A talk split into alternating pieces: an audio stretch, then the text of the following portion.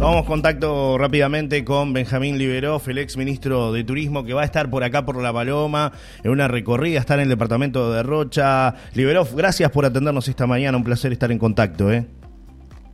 No, gracias a ustedes por darme la oportunidad de comunicarme con, la audiencia. Eh, una instancia que lo trae por La Paloma, de diálogo respecto al turismo, ¿de qué se trata? Bueno, la, Frente Amplio tuvo sus, eh, reuniones y recorridas en todo el país a través de esta actividad que se llama el Frente Amplio Escucha.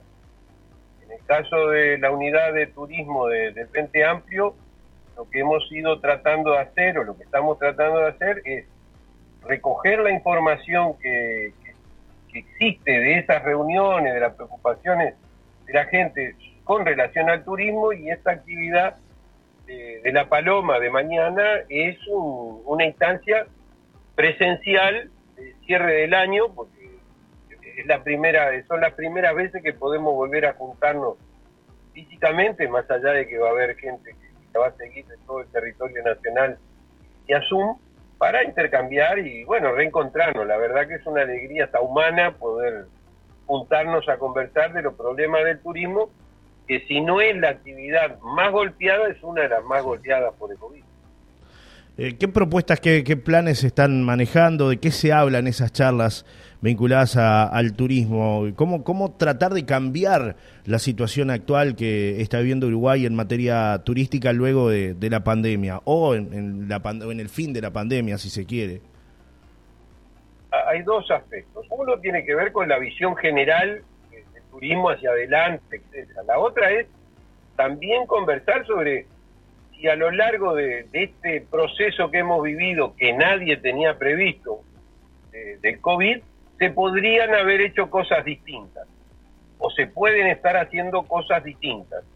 Y bueno, sobre eso nosotros, desde el propio comienzo de la pandemia, le hemos estado planteando al gobierno algunas alternativas de medidas que pueden llevarse adelante para mejorar un sector que está con un impacto de devastación grande y que desgraciadamente hasta ahora no, no, no se ha considerado que pueden ser positivas. Entonces, ahora en, en particular estamos hablando de la creación de un fondo eh, de emergencia del turismo con las mismas características que puede ser cuando hay una granizada, cuando hay sequía, cuando ocurren algunos eh, accidentes especiales y creer que se puede invertir para poder, como todo el mundo ha dicho, que el turismo interno crezca como una forma de mitigar el impacto de la no llegada de, muchos de los de nuestro principal mercado, que son los argentinos, por una realidad de competitividad realmente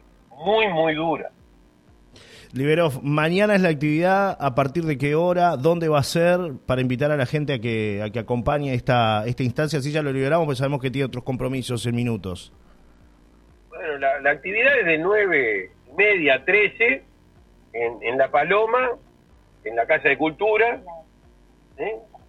la, gente, la Casa Bahía, sí. y entonces eso va a formar parte del ámbito en el cual vamos a estar intercambiando y a su vez transmitiendo por Zoom, porque tenemos compañeros de todo el territorio nacional que van a estar siguiendo.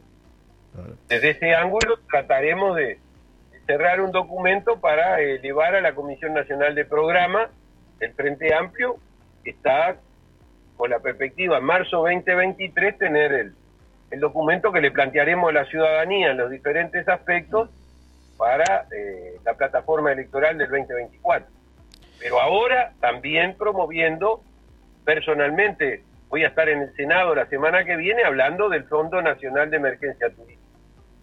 Perfecto. Gracias por estos minutos, Liberov. Un placer conversar con usted en esta mañana. No, ¿eh? gracias, gracias a ustedes, muchas gracias y mucha suerte dentro de un rato para todos. Para todos, sí, porque estamos ahí, ¿no? En la previa al partido. ¿Gana Uruguay hoy? ¿Qué dice Liberov?